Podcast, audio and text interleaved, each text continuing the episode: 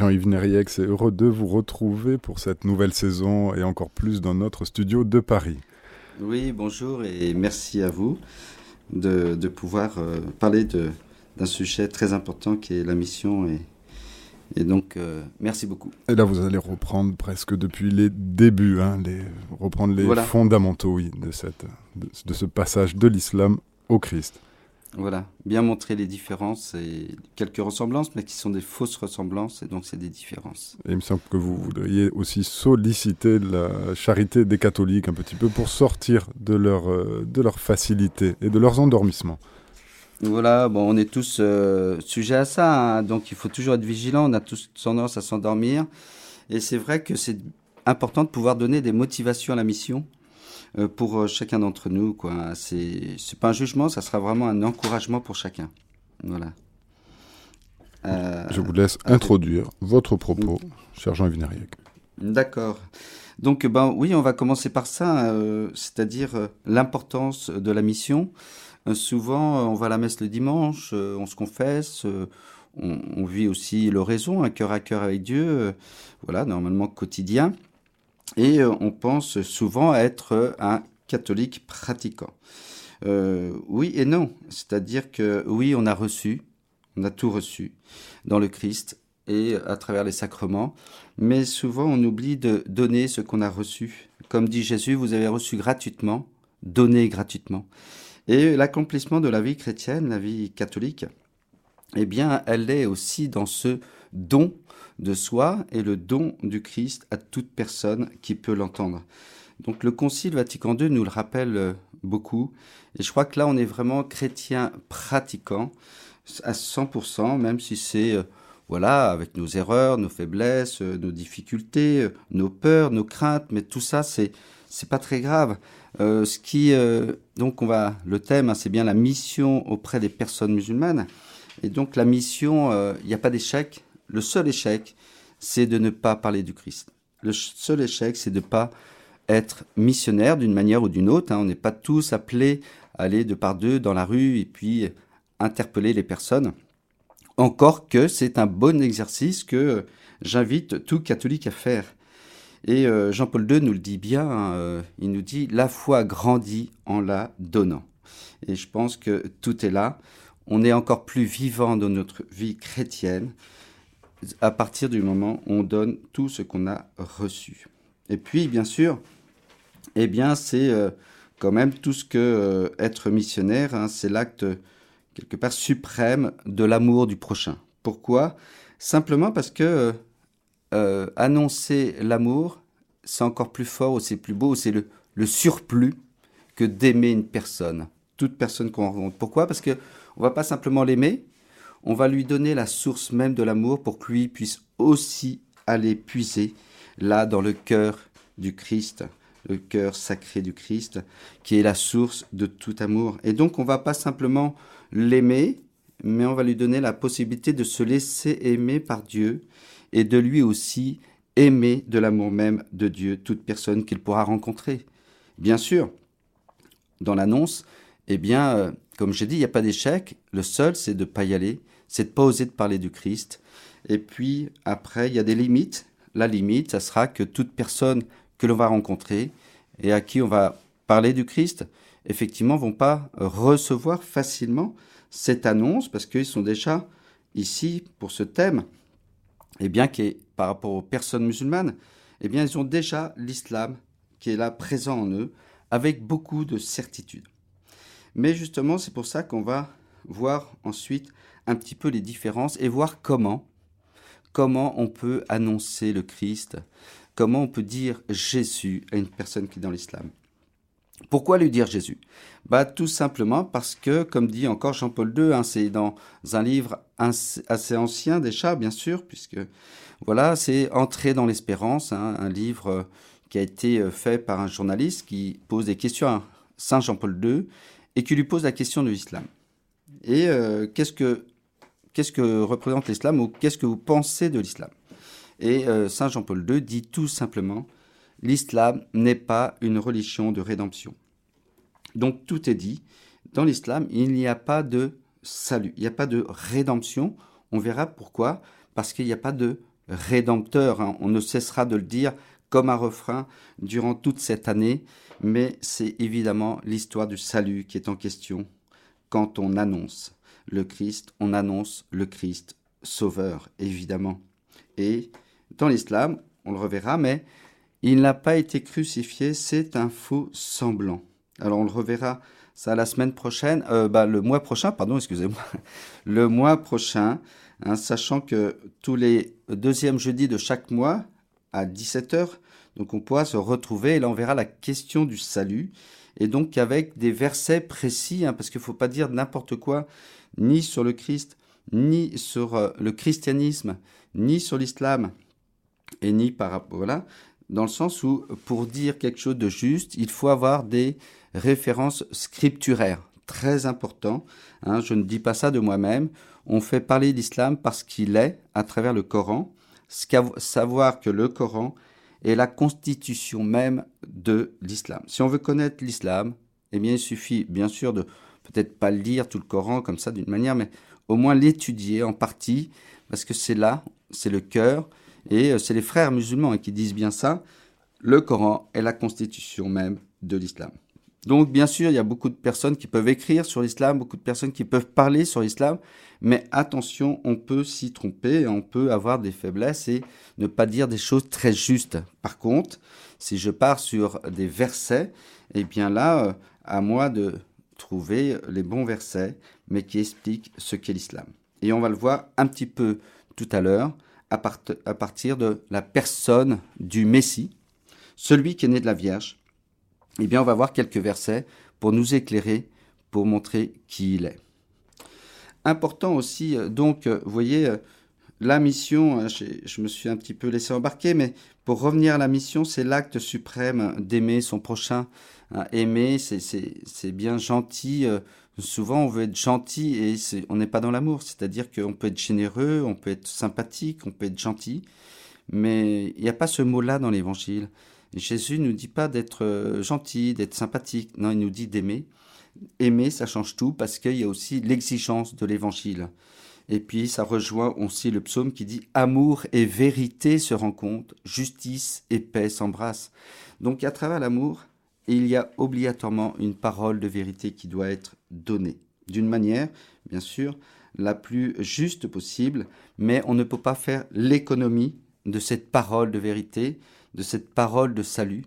Moi, j'aime bien cette, euh, phrase, je ne sais pas de qui elle est, cette parole, mais ne t'es pas une parole qui peut sauver. Voilà. Et donc, euh, et puis bien sûr, hein, la mission, bah, Jésus envoie ses disciples, mais bien sûr, il nous envoie tous, puisque à partir de notre baptême, on est prêtre, prophète et roi. Donc, on est bien prophète. Prophète, hein, c'est bien annoncer les merveilles de Dieu et la plus belle des merveilles, c'est le salut qui nous est donné. La vie éternelle dans laquelle le Christ nous fait rentrer. Et donc, euh, par notre baptême, on doit, si on veut le vivre pleinement, on ne peut pas faire l'économie de l'annoncer. Alors, comme je disais, peut-être qu'on n'est pas tous faits pour aller dans la rue, mais on a peut-être un voisin, euh, un ami, euh, un collègue de travail. Nous, voilà, ou des circonstances, voilà, on peut se retrouver au restaurant et puis euh, se retrouver avec une personne euh, qui fait le service, qui fait la cuisine, je sais pas, et puis euh, bah, voilà, on parle de Dieu et il faudra pas hésiter à dire bah moi je suis catholique et Dieu pour moi, eh bien, il est amour. Vous voyez déjà, ça change beaucoup de choses dans le sens où dans l'islam, Dieu n'est pas amour. On le verra pourquoi. Mais c'est déjà un langage nouveau de, savoir que Dieu est amour, hein. c'est l'ordre de la révélation. On ne le savait pas avant Jésus. On savait que Dieu nous aime. Ça, dans l'Ancien Testament, déjà, on a des. Voilà, on, sait que Dieu nous aime, mais Dieu est amour, c'est pas du tout la même chose. C'est l'essence même de Dieu. Voilà, il n'est que ça. C'est son être, être amour. Et donc, euh, voilà, et puis dire que voilà donner le vrai visage du Christ et peut-être donner des belles paroles que Jésus nous donne dans l'Évangile. On peut le faire avec son voisin, on peut le faire avec un ami, un collègue. Et puis, euh, pourquoi pas avoir l'audace? Mais je dis pourquoi pas, mais non, il faut se dire que je peux aussi lui donner un évangile. Lui dire simplement, si tu veux connaître un peu plus Jésus, eh bien, je te propose un évangile. C'est le plus beau cadeau que je peux te faire. Et puis, est-ce que tu veux aussi, on peut tourner ça autrement, et puis avec un petit peu d'humour, mais c'est pas que de l'humour, c'est une belle parole, lui dire, est-ce qu'aujourd'hui tu veux une bonne nouvelle? Et euh, évidemment, la plupart des personnes veulent une bonne nouvelle. Eh bien, lui dire, bah, je t'offre un évangile, évangile en grec, ou en français plutôt, veut dire bonne nouvelle. Voilà d'ailleurs, parce que lui, c'est pas Inchil dans le Coran, bien, on n'a pas, euh, en fin de compte, l'étymologie, on l'explique pas. Donc voilà, lui proposer un évangile. Si tout catholique donnait un évangile une fois par an à, une personne musulmane, eh bien, c'est pas 350 baptêmes qu'on aurait comme on a aujourd'hui, mais c'est bien des milliers, des milliers et des milliers, peut-être des dizaines de milliers de baptêmes par an, parce qu'ils ont soif aussi de vérité. Il n'y a que le Christ qui a dit Je suis le chemin, la vérité et la vie. Voilà, et voilà l'évangile qui nous est demandé d'annoncer. Eh bien, pour nous, ça devient une nécessité. Si on veut vraiment, on ne connaît pas un saint, et le chrétien est fait pour devenir un saint, une sainte, eh bien, ne l'est jamais devenu sans parler du Christ. Et on se trouve souvent avec des, euh, des justifications, dire bah, je suis pas capable, je suis pas prêt, euh, faut que j'apprenne. Eh bien non, arrêtons de nous donner euh, un peu euh, des moyens de justification. C'est un curé de paroisse qui me dit ah oui on se justifie toujours pour pas faire de mission. Et alors je vais donner quelques armes. Les armes, mais c'est pas les bonnes, c'est celles du diable pour anéantir la mission.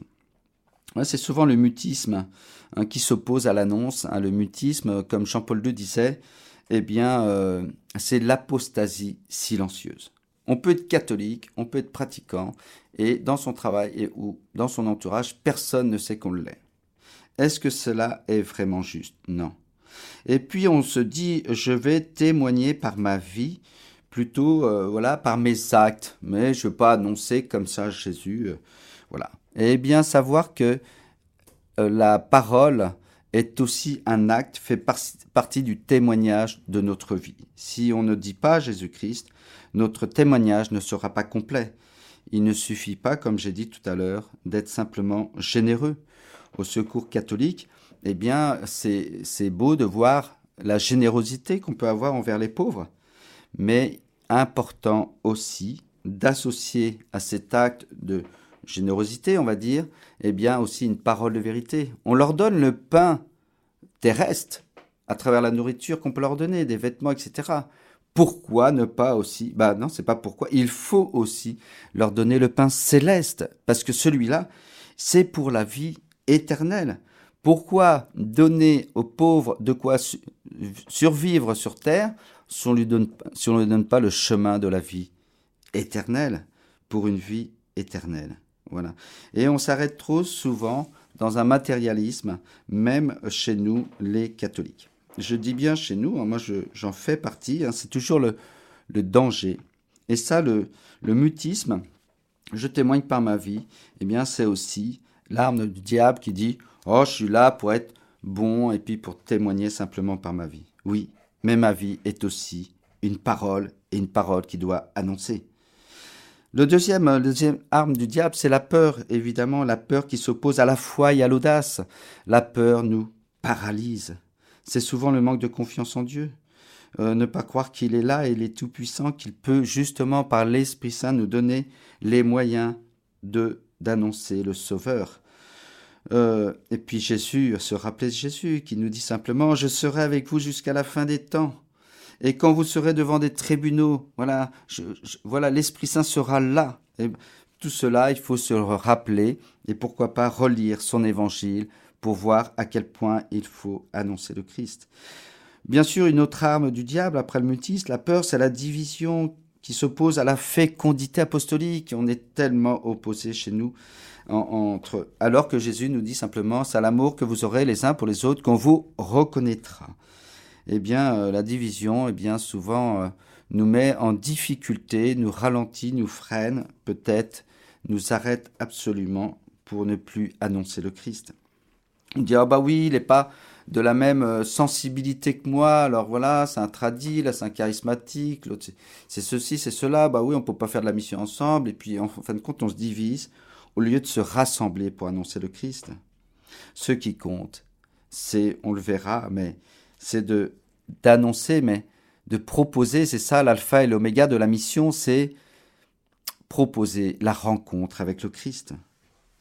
Et puis il y a aussi euh, une autre arme du diable, c'est l'idéologie ou le détournement qui s'oppose à, à Dieu directement. Ben, je, l'ai dit tout à l'heure, mais ça revient souvent. le danger pour nous au sein même de l'Église, c'est de, de, prendre l'Église pour une ONG.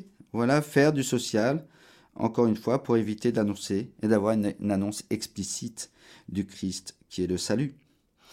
Euh, et, ou alors ça peut être aussi l'inverse, c'est-à-dire de faire du Christ simplement une doctrine ou une morale et en oublier que c'est avant tout une rencontre qu'il faut proposer. Et puis aussi, euh, voilà, d'autres travers. Hein. Il y a la désinformation, déformation, pardon, excusez-moi. La déformation qui s'oppose à l'écoute. Voilà, on peut entendre une parole et puis, euh, voilà, ne pas bien la comprendre. À nous d'être précis quand on parle du Christ. et bien, ne pas dire euh, du Christ ce qu'il n'est pas. Et bien demander à l'Esprit Saint de mettre les mots justes pour que la personne en face puisse bien comprendre.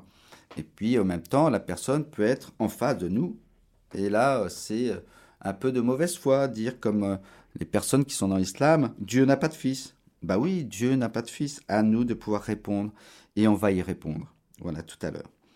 La dispersion qui s'oppose à la stabilité, on veut tout faire, mais souvent, eh bien, vouloir faire 36 activités ne permet pas d'en faire une peut-être correctement. L'idolâtrie, voilà, c'est de se mettre en avant plus que de mettre Dieu en avant. C'est mettre des priorités là où Dieu n'est pas présent, alors que l'on est appelé en tant qu'enfant de Dieu de tout vivre sous le regard bienveillant du, bon Dieu. Le, je dirais simplement, ce qui est important, eh bien, euh, par rapport, je pense surtout à l'idolâtrie, mais euh, c'est d'avoir la pureté d'intention. Je crois que ça résume bien, c'est Saint Ignace de Loyola. Si on annonce, c'est simplement pour le salut des âmes et aussi pour faire la volonté du Seigneur. L'unité et le vivre ensemble s'opposent. Vous savez, on parle beaucoup le vivre ensemble. Ah, pour le vivre ensemble, bah, justement, on retombe dans cette gentillesse, dans cette sympathie, on, on y croit, mais ça s'oppose à la charité véritable. Parce que dans le vivre ensemble, on est dans le compromis, on est dans le relativisme, mais on n'est plus dans la vérité souvent. En tant que chrétien, on doit avoir cet absolu, bien sûr, hein, toujours avec bienveillance, mais cet absolu de ne pas déformer, de ne pas rétrécir ce qu'est la révélation qui nous est donnée dans le Christ. Voilà, des fois on n'ose même plus dire que Jésus est le Fils de Dieu parce que on veut le vivre ensemble. Donc on veut pas choquer, on veut pas froisser ceux qui sont dans l'islam. Et puis euh, ce qui suit, hein, c'est neuvième point, c'est le relativisme. Hein qui s'oppose vraiment à la vérité, euh, penser que, eh bien, euh, il suffit d'être sincère, sincère dans sa foi, si on est musulman, chrétien, bouddhiste, encore que dans le bouddhisme, il n'y a pas un Dieu, voilà, de la même manière, mais, ou le judaïsme, et penser qu'en fin de compte, eh bien, que chacun, par la sincérité de sa foi, là où il est, eh bien, il pourra être sauvé. C'est faux. On n'est pas sauvé par la sincérité de sa foi on est encore une fois sauvé, non pas par la sincérité, mais par le Christ et lui seul. Et puis, euh, vous voyez, cette, la solidarité, on, humanise l'évangile, donc on parle de vivre ensemble, la solidarité qui s'oppose à la charité fraternelle. La solidarité, c'est sûrement très bien, mais c'est humain. Et ça se nourrit pas obligatoirement de l'amour du Christ. La charité fraternelle, c'est bien autre chose, puisqu'on va à la source puiser évidemment dans les sacrements, mais aussi dans un temps d'adoration, et puis dans l'oraison, et puis aussi dans le sacrement du pardon, on vient puiser, eh bien, pour recevoir l'amour de Dieu qui nous permettra d'aimer de l'amour même de Dieu, qui nous permettra d'aimer de l'amour qui nous est donné par Dieu, chaque frère que l'on rencontre. Et donc, voyez, tout ça, en fin de compte, si on cherche un petit peu, il y a toujours euh, quelque chose, c'est, à mon avis, hein, c'est peut-être euh, un peu général, mais l'ego, notre ego, eh bien, des fois peut l'emporter. On veut euh, de faire, faire de la mission pour montrer qu'on a raison, montrer, faire de la mission pour diverses raisons. Voilà, pour dire, moi, je sais parler, et puis attends, j'y suis. Non. Donc c'est toujours hein, dans ce souci euh, de laisser Dieu agir en nous et puis avoir ce souci de, du salut des âmes. Et euh, donc trois, quatre motivations. La première, c'est d'être sûr. Alors là, il faut la, motivations, encourager chaque personne à pouvoir faire de la mission. Et donc, on peut dire que la première motivation, c'est de savoir qu'on fait la volonté du Père. Quand on parle à une personne qui est dans l'islam, eh bien, euh, même s'il a une croyance assez forte en Allah, mais ce Allah n'est pas le Dieu de Jésus-Christ. Il n'est pas Trinité, il n'est pas Père. Eh bien, être sûr que quand on lui parle de Jésus-Christ, eh bien qu'on fait la volonté du Père, car le Père veut que son Fils soit révélé dans chaque cœur, dans chaque âme qui nous est donné de rencontrer. Le deuxième, c'est de savoir que par, euh, on va faire l'expérience de l'Esprit Saint en faisant de la mission concrète qu'on va parler, surtout si on se met deux par deux et qu'on s'entraîne les uns les autres. Dans un petit groupe de dix, dans une ville, on peut faire de la mission de rue, mais même si on n'est que deux, on peut se retrouver devant une gare, devant un parvis d'une église, devant ou dans un marché, et puis avoir un petit dépliant, ou alors simplement la prière du Notre Père et la proposer à toute personne que l'on rencontre et peut-être se situer dans un quartier où il y a peut-être plus populaire, où il y a beaucoup plus de personnes qui sont musulmanes. Pourquoi Pourquoi annoncer le Christ aux personnes musulmanes? Eh bien, euh, parce que pourquoi s'axer là-dessus et prendre ce thème? Parce qu'on les a peut-être un peu oubliés. Il y a beaucoup d'initiatives missionnaires aujourd'hui dans l'Église et c'est heureux. Mais les personnes musulmanes, on n'ose pas trop. Voilà, parce qu'on dit, elles croient en Dieu, et puis en même temps, c'est tellement, ils sont tellement dans la certitude que c'est impossible. Eh bien, on ne faut pas s'y tromper. Eux aussi, chez eux, il y a des chercheurs de Dieu. Et en allant à la mission, c'est essayer de trouver celui qui cherche vraiment Dieu en vérité. Donc, vous voyez, on va faire l'expérience de l'Esprit Saint parce que on est sûr qu'à un moment donné, dans la conversation, on peut c'est de le dialogue, eh bien, euh, l'Esprit Saint va nous donner les mots pour dire Jésus. Bien sûr, il faut lire son évangile et il faut connaître sa foi, parce que Dieu, l'Esprit Saint ne fait pas à partir de rien, euh, il fait à partir de ce qu'on est. La mission, c'est une œuvre humano-divine, donc c'est aussi avec, bien sûr, avec nous que l'Esprit Saint peut réaliser quelque chose de beau. Et puis, euh, voilà, je pense qu'il y a beaucoup de choses, mais s'il fallait résumer et être sûr de bien faire de la mission, bien sûr que c'est jamais impeccable, parfait, mais toujours tendre à cette pureté d'intention. Que rien ne soit pour nous, que tout soit pour le Christ et pour celui qu'on le rencontre. Voilà, je m'arrête là, sinon on pourrait aller très loin dans la mission pour en parler toute la nuit. Mais maintenant, venons un petit peu au fait.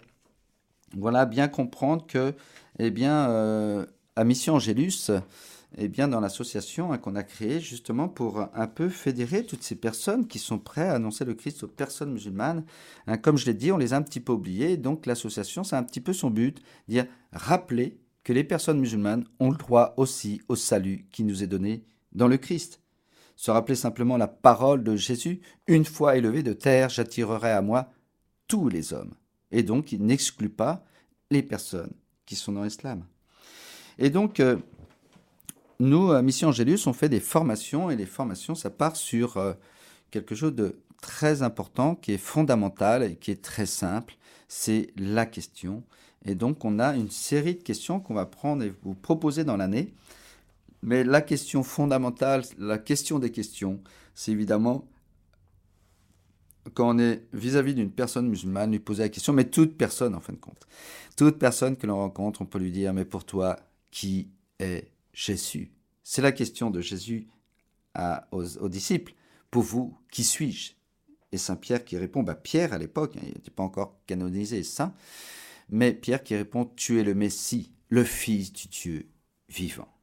Eh bien, c'est la première question et on va voir que dans l'islam, effectivement, euh, eh bien, il y a une notion par rapport à Jésus qui est très importante.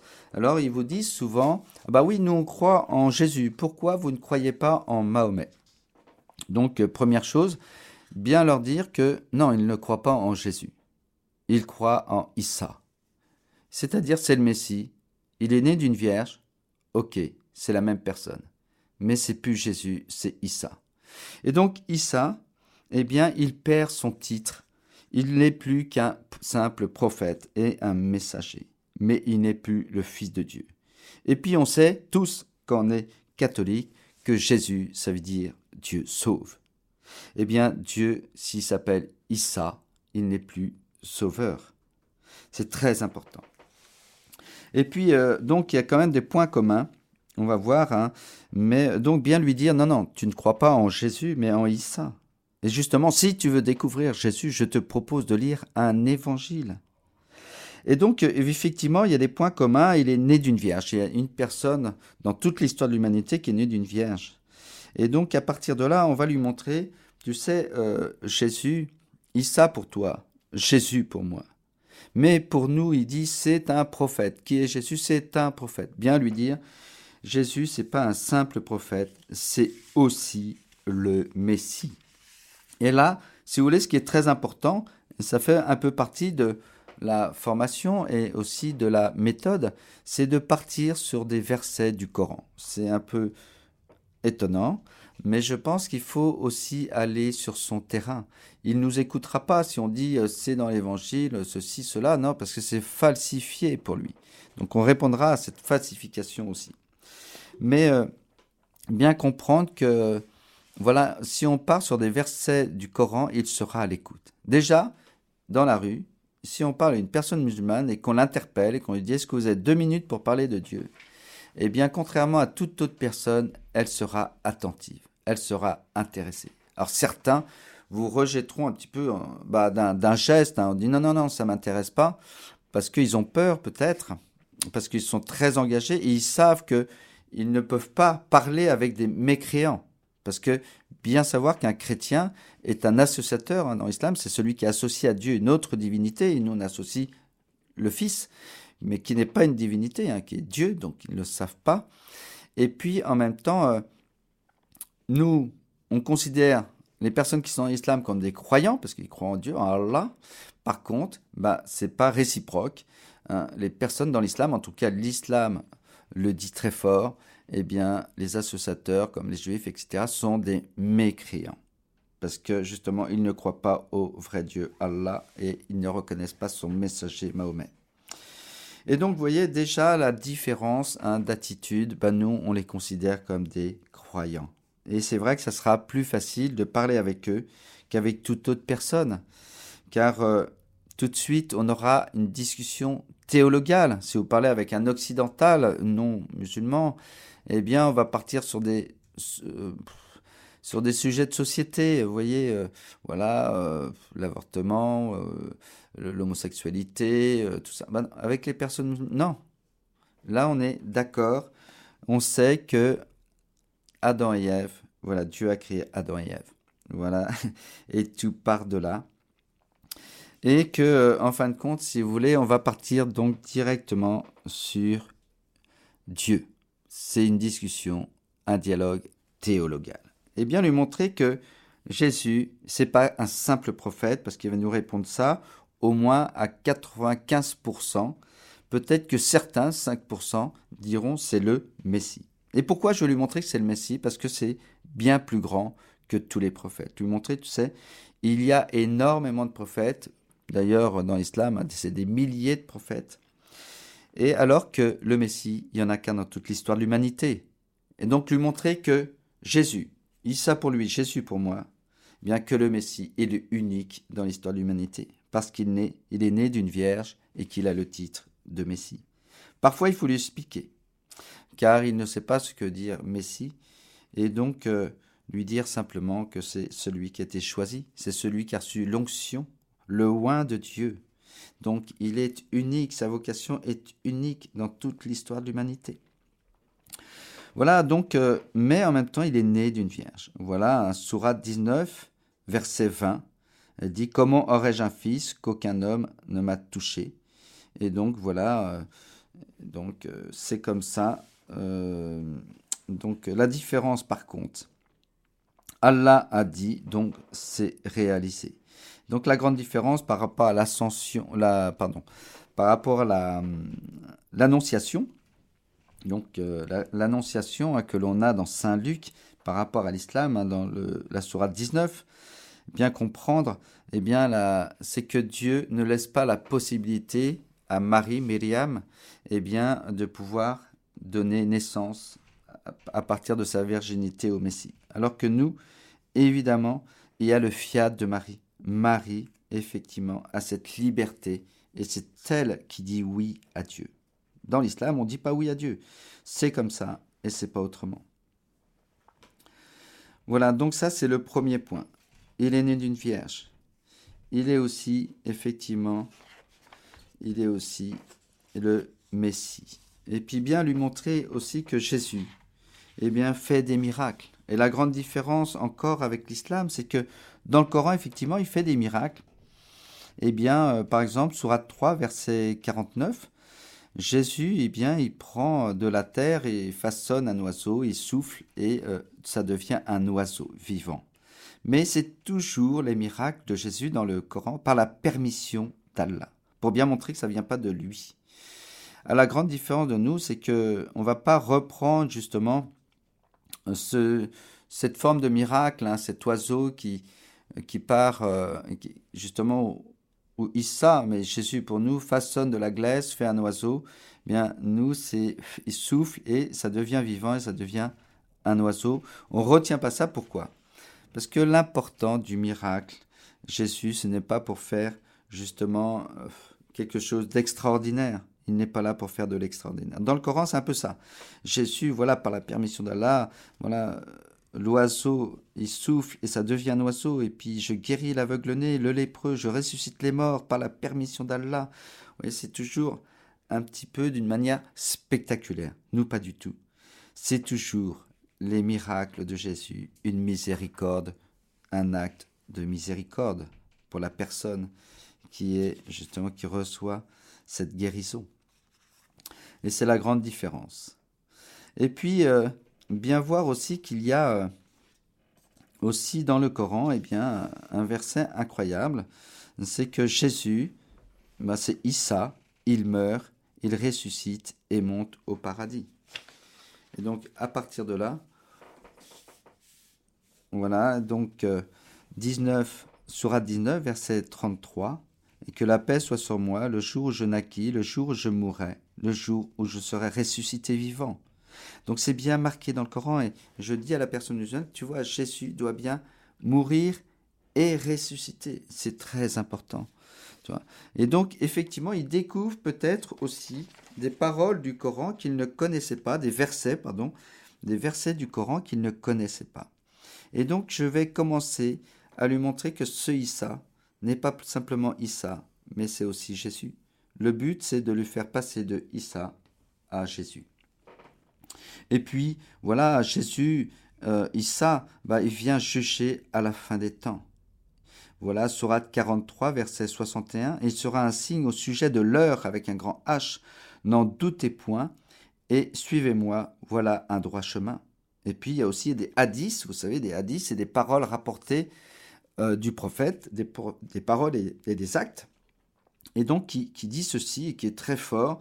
C'est un hadith de Boukhari et aussi de Muslim qui le reprend. Et, voilà ce qu'il dit. Euh, le messager d'Allah a dit. Ah, c'est Mahomet qui, parle. Hein. Voilà, une parole euh, rapportée de Mahomet. Le messager d'Allah a dit. Par celui qui détient mon âme entre ses mains, le fils de Marie descendra bientôt parmi vous et il jugera l'humanité avec justice. Très important. Parce qu'en fin de compte, si vous voulez, c'est que dans l'islam, souvent on dit bah non, mais c'est Dieu qui juge. Ah bah oui, mais là, il y a quand même un hadith et c'est quand même très fort. Après le Coran, ça fait autorité les hadiths. Et euh, donc très important de lui montrer ça, surtout que ça rejoint aussi une parole du Coran où on montre que Jésus est pur et sans péché. Voilà, il est pur et sans péché. Surah 19, verset 19. Je suis en fait un messager de ton Seigneur pour te faire don d'un fils pur. Donc c'est Allah qui parle à Marie, Myriam. Voilà, donc il est pur, il est sans péché, il fait des miracles, il doit mourir et ressusciter. Et donc à partir de là, bien lui montrer à travers ces versets du Coran que ce Issa est bien plus grand que ce qu'il peut en connaître. Et puis, euh, je vais donner simplement le dernier verset qui est très important, c'est Surat 3, verset 55, qu'aucune personne musulmane n'arrive à expliquer, mais qui est très très fort.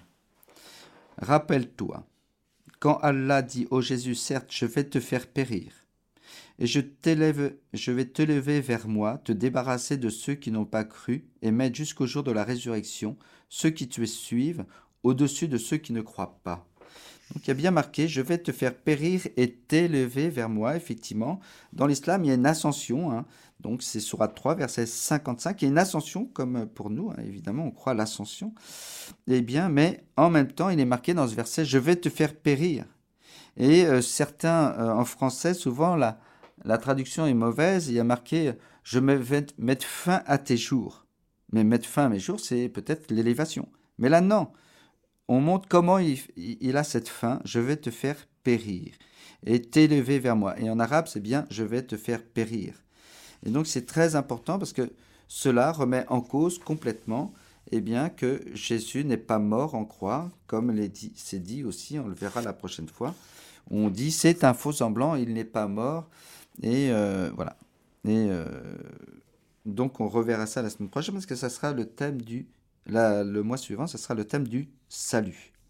Voilà donc bien montré que ce Jésus, eh bien, il est exceptionnel et que il nous faut absolument, eh bien, nous donner ce qui est juste et lui dire simplement, peut-être lui proposer ou sûrement lui proposer de lire un évangile et lui montrer donc nous, on fait beaucoup de petits dépliants que vous pouvez retrouver sur le site Mission Gélus. Hein. vous regardez Mission, vous cliquez, vous finirez par trouver des petits dépliants que vous pouvez imprimer recto verso.